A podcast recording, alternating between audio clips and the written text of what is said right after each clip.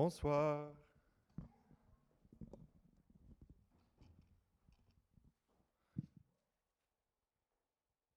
Donc, lors deux, deux dernières célébrations, nous avons déjà prêché sur deux euh, valeurs qui caractérisent notre Église, le témoin et le serviteur. Donc, ce week-end, nous allons prêcher, euh, parler de notre troisième valeur, disciple. Lors de la prochaine célébration, nous terminerons euh, notre série avec notre quatrième valeur, famille, qui Sylvain, euh, va prêcher. Donc, nous sommes des disciples, des élèves et des imitateurs de Jésus pour la vie. Donc, on voit trois caractéristiques bibliques. La Bible est la source de découle notre enseignement, notre conduire et nos priorités. Multiplication des disciples, des leaders des églises. Et troisième prière, nous désirons voir nos prières inspirées par le Saint-Esprit et motivées par la parole de Dieu, afin de mieux le connaître et aimer nos prochains. Donc, on va regarder une petite vidéo qui, qui va expliquer notre identité en disciple.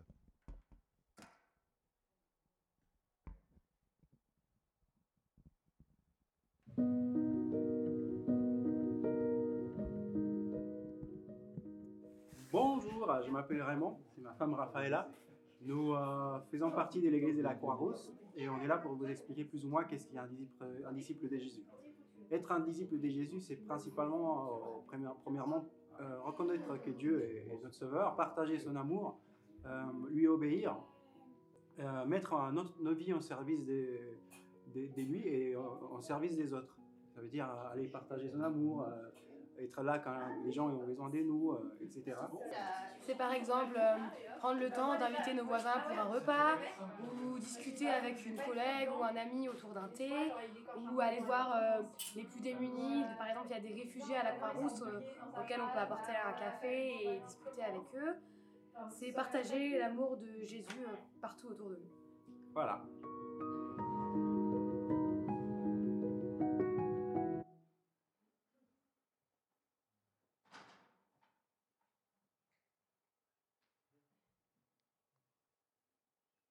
Vais vous lire euh, donc, le passage euh, sur lequel euh, Daniel nous apportera sa prédication. Donc, c'est l'évangile de Jean, chapitre 15, versets 1 à 17. C'est moi qui suis le vrai cep, et mon Père est le vigneron. Tout sarment qui est en moi et qui ne porte pas de fruit, il l'enlève.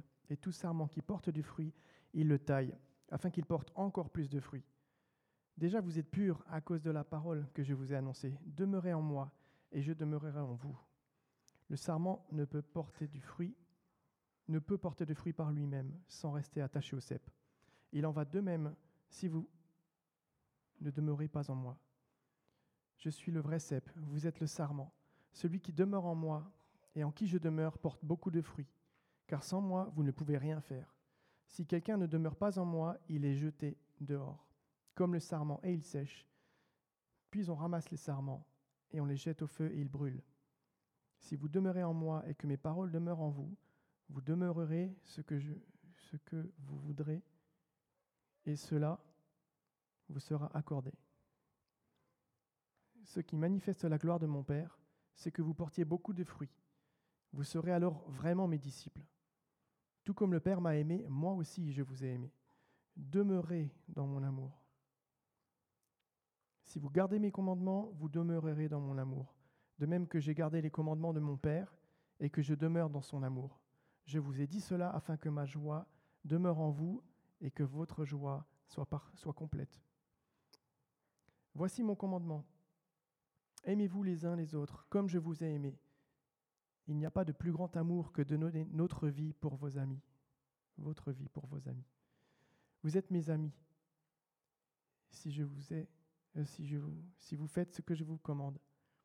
Je ne vous appelle plus serviteur parce que le serviteur ne sait pas ce que fait son Seigneur, mais je vous ai appelé ami parce que je vous ai fait connaître tout ce que j'ai appris de mon Père.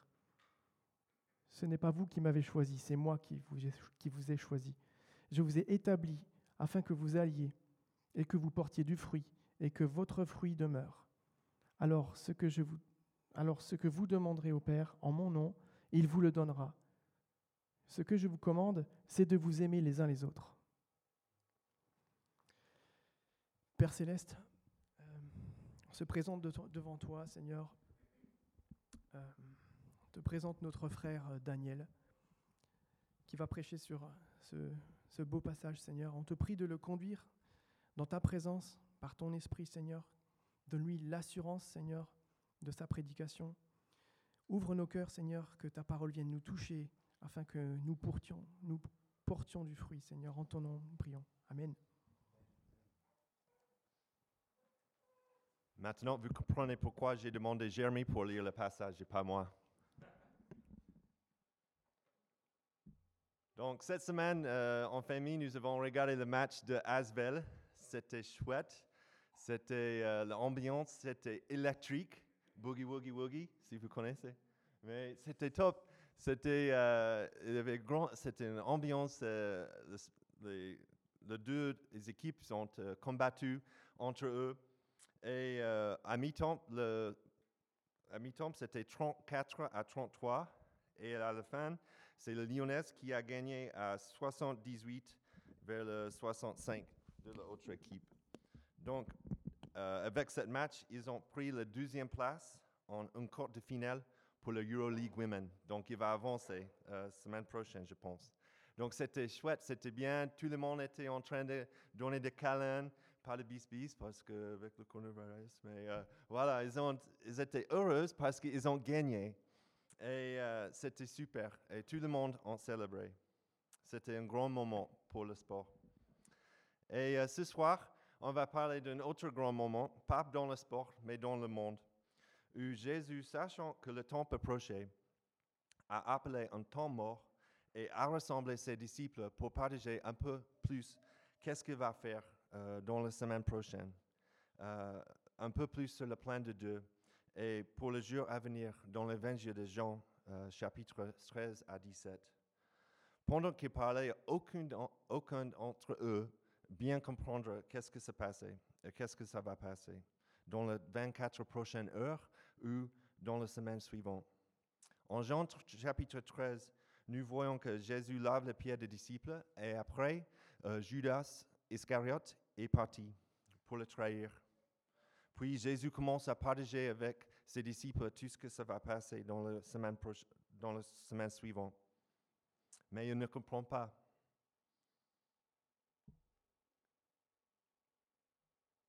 Pierre a demandé, Et pourquoi donc Seigneur ne peux-je pas te suivre de maintenant? Je suis prêt à donner ma vie pour toi. Mais Jésus a répondu, Tu es prêt à donner ta vie pour moi Oui, vraiment, je te l'assure, avant que le coq se mette à chanter, tu m'auras régné trois fois. En Jean 14, euh, nous voyons que Jésus est le chemin, la vérité et la vie. Et Jésus continue la discussion. Mais Thomas a demandé, Seigneur, nous ne savons même pas où tu vas. Comment pourrions-nous savoir par quel chemin on y parvient?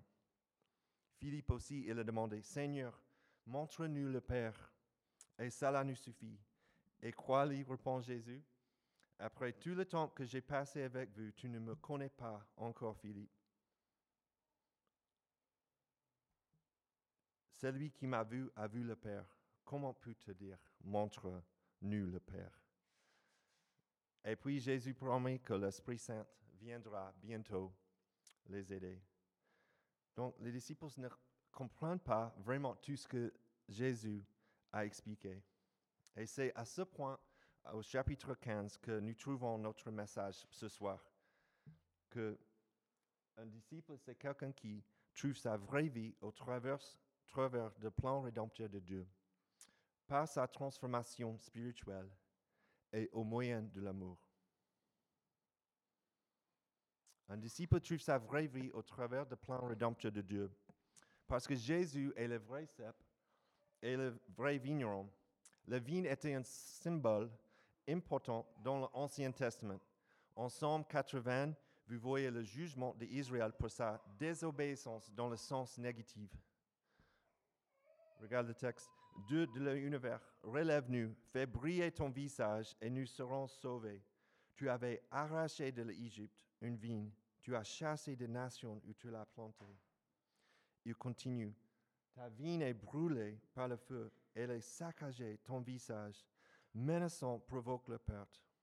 Que ta main soit sur l'homme qui est à ta droite, sur le fils de l'homme qui tu as toi-même fortifié. Donc, la vigne représente Israël, mais Israël a échoué. Nous voyons en Isaïe 49, verset 6, que Dieu a établi Israël pour être la lumière dans toutes les nations et aussi pour apporter le salut jusqu'aux extrémités de la terre. Mais maintenant, dans le Nouveau Testament, nous voyons que Jésus qui dit qu'il est la vigne, le vrai cep. Pour la première fois dans la Bible, euh, c'était dans un sens positif. Euh, c'est que Israël n'a pas accompli à cause de leur désobéissance, mais Jésus l'accomplira par sa vie, sa mort et sa résurrection. Jésus dit que je m'occupe de ton salut. Je suis Yahweh, je suis le Messie, et c'est moi qui est ton sauveur.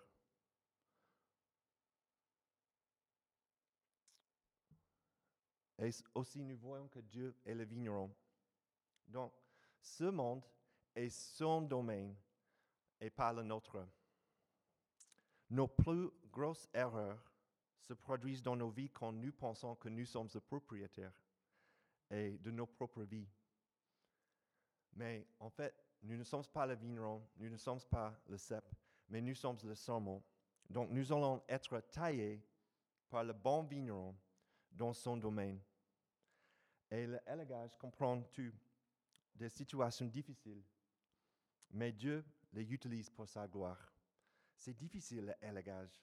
Je ne sais pas si vous comprenez, mais si j'ai si une bouteille de vin de 2009, 2015, 2008, 2018, pourquoi sont-elles considérées comme des bonnes, euh, bonnes années pour le vin français? Est-ce que vous savez pourquoi? 2009, 2015, 2018 Qu'on est. Ouais. C'était chaud. Bien joué, Jesse. Il y a de bons soleils. Il y avait de bons soleils, le météo c'était bon. Donc c'est des bonnes années pour le Bordeaux. Si tu trouves à 2009, 2015, 2018, c'est- c'est les meilleures années. Et parce que c'est pour ces années, il avait la chaleur. Et Dieu utilise les moments chauds dans notre vie pour nous aider, pour cultiver des fruits spirituels dans nos vies. Voilà. Aussi, l'opération la plus importante pendant la saison de dormance dans une vigne est la taille. Et c'est difficile la taille. La taille maintient à la forme de la vigne. Mais Dieu nous, nous- Dieu nous taille pour notre formation spirituelle. La taille régule le nombre total de bourgons et concentre la croissance sur le pouce et la grappe restante.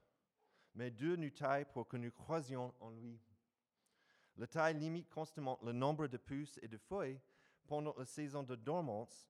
La taille permet de produire la récolte maximum sans retarder la maturité année après année après année. Et Dieu nous taille pour régler les choses dans notre propre vie qui prennent la place de Jésus dans nos cœurs. Et la taille améliore la fertilité de bourgon dans la récolte de l'année suivante. Et c'est un investissement pour l'avenir. Et Dieu nous taille pour nous aider à gérer la course jusqu'à son retour. Ce n'est pas facile l'élagage, mais c'est l'élagage nous aide à mieux comprendre sa gloire et notre péché. Jean Calvin a dit quand il a 26 ans, 26 ans, il a écrit un livre qui s'appelle L'Institut, que le renouveau évangélique se produit dans la connaissance de Dieu et la connaissance de soi.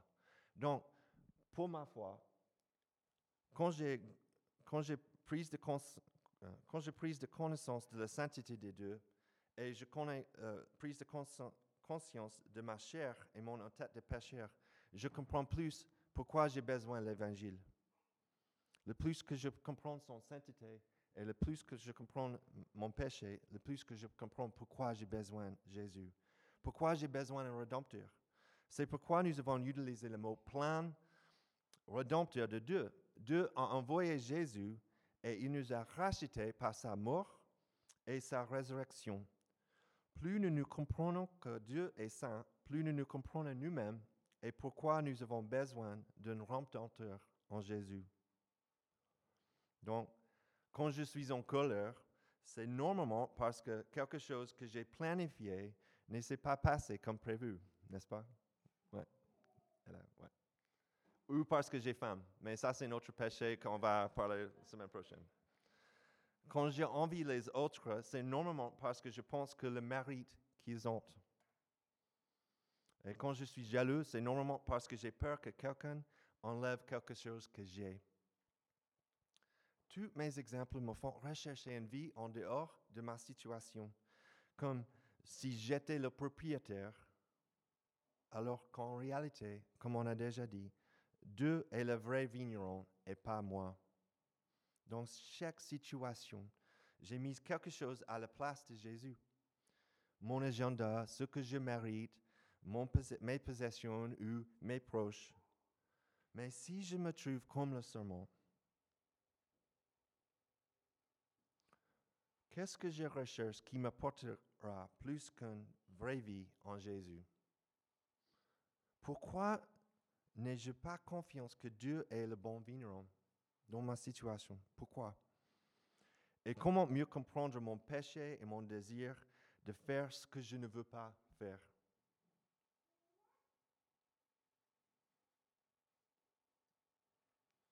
Un disciple trouve sa vraie vie par sa transformation spirituelle. Vous ne pouvez pas produire vous-même de fruits. Sans Jésus, vous ne pouvez rien faire. Nous sommes spirituellement morts avant le Christ. C'est comme le Walking Dead, des zombies. Et on voit dans le verset 4 de Éphésiens. Oh, pas Éphésiens. Oui. Éphésiens. Quant à vous, vous étiez morts à cause de vos fautes et de vos péchés que vous pratiquez autrefois conformément à la façon de vivre de ce monde. Ça continue. Nous tous aussi, nous étions de leur nombre. Notre conduite était dictée par le désir de notre nature propre, puisque nous accomplissions les volontés de la nature humaine et de nos pensées, et nous, et nous étions, par notre condition même, destinés à la colère, tout comme les autres. Mais en Christ, nous sommes libérés, parce que Jésus est notre Rédempteur, et il nous transforme depuis notre conversion jusqu'à son retour. Parce que Dieu est riche en compassion, à cause du grand amour dont il nous a aimés. Nous ne pouvons, rien produire de valeur éternelle. Rien ne signifiait que nous pouvons faire des choses, mais rien que de valeur éternelle. Dieu utilise encore les gens dans le cadre de sa grâce commune, qu'on voit avec les hôpitaux et les écoles, que plusieurs chrétiens ont commencé au début de, au bout du siècle pour nous, mais ils ne peuvent rien produire d'éternel.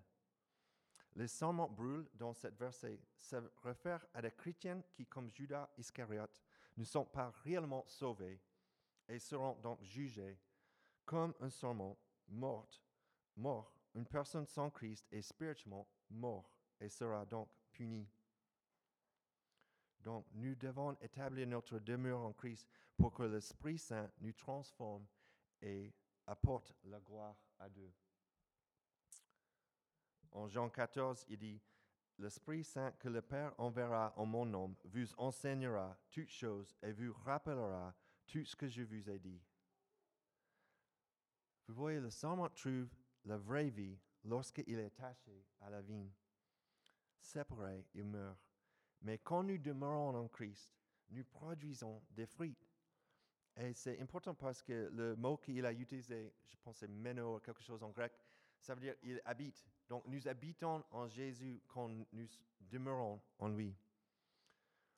On voit plusieurs euh, expli- explications de fruits dans la Bible, mais dans l'Ancien Testament, nous voyons qu'il y a des fruits de justice sociale. En Isa- Isaïe euh, chapitre 5, oui, le vigne de l'Éternel, le maître de l'univers, c'est la communauté d'Israël et Juda. C'est le plan qui faisait son plaisir. Il avait espéré de la droiture, et voici de l'injustice, et de la justice, et voici des cris d'accusation. Mais aussi dans le Nouveau Testament, nous voyons le fruit spirituel et le fruit des disciples. Donc, il y a des gens qui, qui parlent de cette passage qui dit, bon, ça c'est une passage de mission, parce que Jésus est en train de parler avec ses disciples, il va envoyer dans l'avenir, donc c'est vraiment sur la mission. Mais il y a des autres personnes qui parlent, ah oui, ça c'est un passage, c'est un texte que nous sommes en train d'apprendre qu'est-ce que ça veut dire formation spirituelle? Donc, comment on peut demeurer, en Christ? Mais en fait, c'est les deux. Nous demeurons en Christ et après, nous sommes en mission avec lui aussi. On a besoin de Christ avant que nous sommes en mission. Le fruit spirituel, mais le fruit spirituel, c'est l'amour, la joie, la paix, la patience, la bonté, la bienve- bien- bienveillance, la foi, la douceur et la maîtrise de soi. Ceux qui appartiennent à Jésus-Christ ont crucifié leur nature propre avec ses passions et ses désirs. Mais si nous vivons par l'Esprit, laissons-nous aussi conduire par l'Esprit. Mais aussi, comme j'ai déjà expliqué, nous voyons le fruit des disciples. Allez, donc, faites de toute la nation de disciples, bap- baptisez-les au nom du Père, du Fils, du Saint-Esprit et enseignez-leur à mettre en pratique tout ce que je vous ai prescrit. C'est Jésus, qui est en train de parler avec ses disciples. Et aussi en Actes euh, chapitre 1, vous serez mes témoins à Jérusalem, dans toute la Judée, dans la Samarie et jusqu'aux extrémités de la terre. Donc, quand nous demeurons en Jésus, on fait des choses pour les réfugiés parce qu'on voudrait voir de justice pour eux. On voudrait voir de justice pour les autres. Quand nous demeurons en Christ, nous voudrions voir des fruits spirituels dans notre vie parce que nous voyons qu'un amour qu'on trouve en Jésus et on voudrait être cet amour pour les autres. Et comme des disciples, on voudrait proclamer les choses que Dieu est en train de faire avec nous, on voudrait proclamer avec les autres. La semaine dernière, quand j'ai déposé Anna et Ella à l'école, euh, je leur ai dit au revoir et à demain. Et le parent d'un camarade était proche de moi euh, euh, dans la classe et m'a demandé si je partais pour le week-end. Et elle m'a posé deux, trois questions parce que ça, comment ça marche euh, à l'école avec les parents. Et je lui ai dit oui, oui, mais je n'ai pas donné beaucoup de détails. Parce que c'était pour un week-end de formation à Château Saint-Aubin pour les prédicateurs, pour les. Donc, pourquoi? Ben, Je pouvais bien sentir à ce moment une occasion de partager ma foi. J'ai bien senti, mais j'étais fatigué. Et en fait, je ne voulais pas faire avec elle parce que je sais qu'elle va me demander plusieurs questions après. Et aussi, je, je voulais qu'on me laisse un peu tranquille.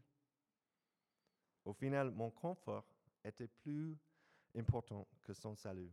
Et je sais, c'est une conversation, mais je, sais que ça existe beaucoup de temps pendant la semaine avec nous aussi. Mais si je vis pour Jésus et par l'Esprit, il faut que je me laisse conduire par l'Esprit et pas par mes désirs. Donc, comment pouvons-nous combattre nos désirs? Moi, y a trois manières clés. La première, c'est évident, c'est la parole de Dieu, la Bible. Toute l'écriture inspirée de Dieu est utile pour enseigner, pour convaincre, pour corriger, pour instruire dans la justice, instruire dans la justice. La Bible apporte la direction et la clarté afin que nous puissions glorifier Dieu comme ses disciples. Je lis beaucoup, 40, 50 livres par an, et il n'y a pas un autre livre que m'a transformé, qui m'a changé que la Bible. Mais aussi, c'est la prière. Pardon. C'est la prière. Nous rapproche de Dieu dans notre relation avec lui. Dieu voudrait une relation avec lui.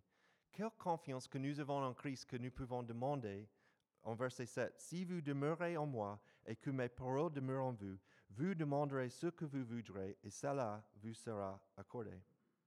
Nous avons une confiance en Christ, on peut demander tout ce qu'on désire. Quand nous, avons déménagé à Lyon, c'était en 2013 et on a vu notre appartement. On a regardé plusieurs euh, appartements, mais on a trouvé notre appartement. Et je me souviens, on a bien discuté que peut-être dans l'avenir, on, voudrait voir une église dans cette salle. C'était en 2013. Et euh, ce week-end à l'église de maison, on a, discuté. Euh, juste comme les gens dans notre église de maison étaient reconnaissants que toutes les choses que Dieu est en train de faire avec notre église. Donc, c'était quelque chose qu'on a vu en 2013, mais ça n'existe pas. Ça n'existait pas. Mais en 2018, on peut dire, oui, Dieu est bon. Donc, je sais que vous avez des prières de temps en temps et vous voyez rien, voyez rien du tout qui se passe après vos prières. Bon, quand nous étions en train d'essayer d'avoir des enfants, euh, c'était difficile. On est, on sept ans avant que notre première euh, Nora. On a essayé plusieurs années. Et chaque mois, c'était difficile parce qu'on n'était pas sûr si elle va tomber euh, enceinte ou pas. Donc, chaque mois, c'était est-ce qu'elle est enceinte? Non. Et c'était difficile. Après Nora, c'était Anna et on a attendu trois ans, quelque chose comme ça. Donc, chaque mois, on a attendu est-ce qu'elle est enceinte? Donc, c'est toujours les questions comme ça qu'on demande, mais nous ne sommes pas sûrs s'il va répondre.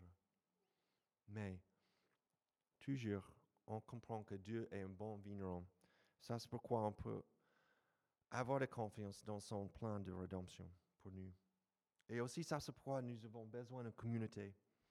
Vous êtes le serment. Donc, Jésus est est en train de parler avec ses disciples et par en pluriel, pas juste tu, mais vous. Et un de mes héros s'appelle Dietrich Bonhoeffer. C'est un Allemand pasteur qui a, vécu en Allemagne pendant la Deuxième Guerre, mais après il est parti, il était un professeur de théologie à New York. Mais pendant la Deuxième Guerre, il a vu toutes les choses qui se passaient en Allemagne et il est parti des États-Unis et il est retourné euh, en Allemagne pendant la guerre. Mais ah, juste après, il était arrêté, il était emprisonné, après il était assassiné. Donc il parle de communauté. La communauté chrétienne n'est pas un idéal que nous devons réaliser, mais une réalité créée par Dieu en Christ à laquelle nous pouvons participer. Plus nous apprendrons clairement à reconnaître que le terrain, la force et la promesse de toute notre communauté sont en Jésus-Christ seul, plus communément nous apprendrons à penser à notre com- communauté, à prier et l'espérer. Si nous demeurons en Christ, nous pouvons voir une communauté dans notre Église. Je ne sais pas si tu, as regardé cette film, euh, série, le Big Bang Theory, mais il y a un épisode où Sheldon a essayé de tester sa théorie de la modification de comportement de Penny. Donc, à chaque fois que Penny a fait quelque chose qu'il approuve, il lui donnait un morceau de chocolat. Et comme ça, elle, est en train d'apprendre. Ça ne marche pas comme ça, euh, gars. Ça ne marche pas. Elle a essayé. Dieu ne, Dieu ne vous récompense pas avec un fruit spirituel chaque fois que vous priez, vous lisez votre Bible et vous êtes en communauté. Cependant, ces, disci- ces disciplines font partie des moyens les plus clairs que j'ai trouvés pour s'approcher de Jésus.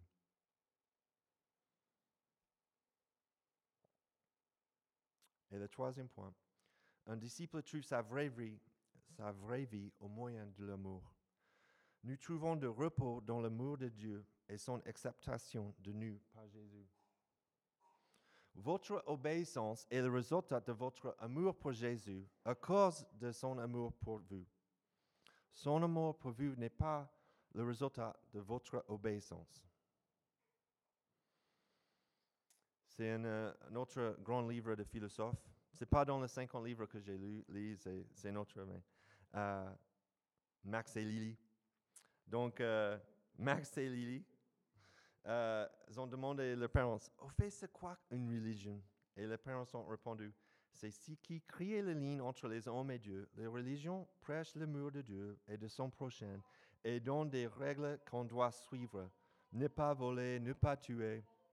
Et le, le père a, ajouté, malheureusement, ça n'empêche pas la guerre de religion. Mais ça, ce n'est pas l'évangile. La bonne nouvelle, c'est ce que Dieu a envoyé Jésus qui a obéi toutes les règles pour nous parfaitement.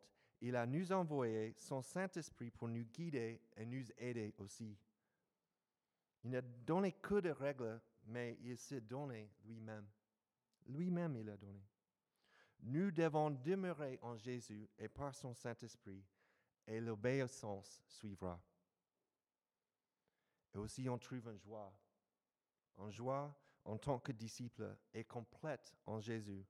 Le bonheur est temporel et fugace, mais la joie est éternelle et complète.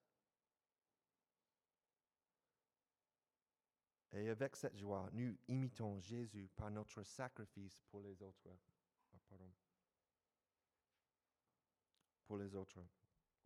Mais comment donc feront-ils appel à celui en qui ils n'ont pas cru Et comment croient-ils en celui dont ils n'ont pas entendu parler? Et comment entendront-ils parler de lui si personne ne l'annonce? Romains chapitre 10. Nous sacrifions pour les autres parce qu'on voit l'amour que Jésus a pour nous et on voudrait partager cet amour avec les autres parce que nous sommes les amis de Jésus. Si vous êtes un chrétien, nous sommes les amis de Jésus en relation avec lui parce qu'il nous a choisis. C'est une confiance qu'on peut prier parce qu'il nous a choisis et nous pouvons avoir confiance dans son œuvre. Le dernier mot de Jésus n'était pas soyez sages, comme euh, chaque fois quand je dis à mes enfants que je dépose chez des amis, soyez sages. Mais c'était je suis le héros dans cette histoire. Donc, demeure en moi. Croyez en moi. Choisis-moi, moi. Suivez-moi et je veux, je vous sauverai. Par Christ, nous sommes purs et nous sommes sauvés. Regarde verset 3. Jésus, en train de parler avec ses disciples, il a dit que vous êtes purs, vous êtes sauvés. Jésus regarde ses disciples et leur dit de continuer, continuer à faire ce que vous faites.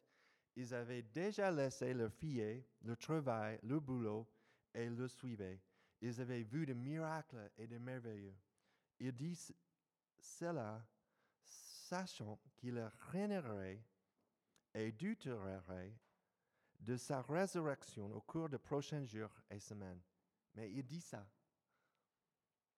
Nous devons changer notre idée de ce que euh, notre idée de ce à quoi ressemble un disciple. Donc ça, c'est un trait que je vais courir euh, en quelques mois, j'espère. Donc, peut-être tu vois un disciple et tu vois, oh, ok, il faut que je monte.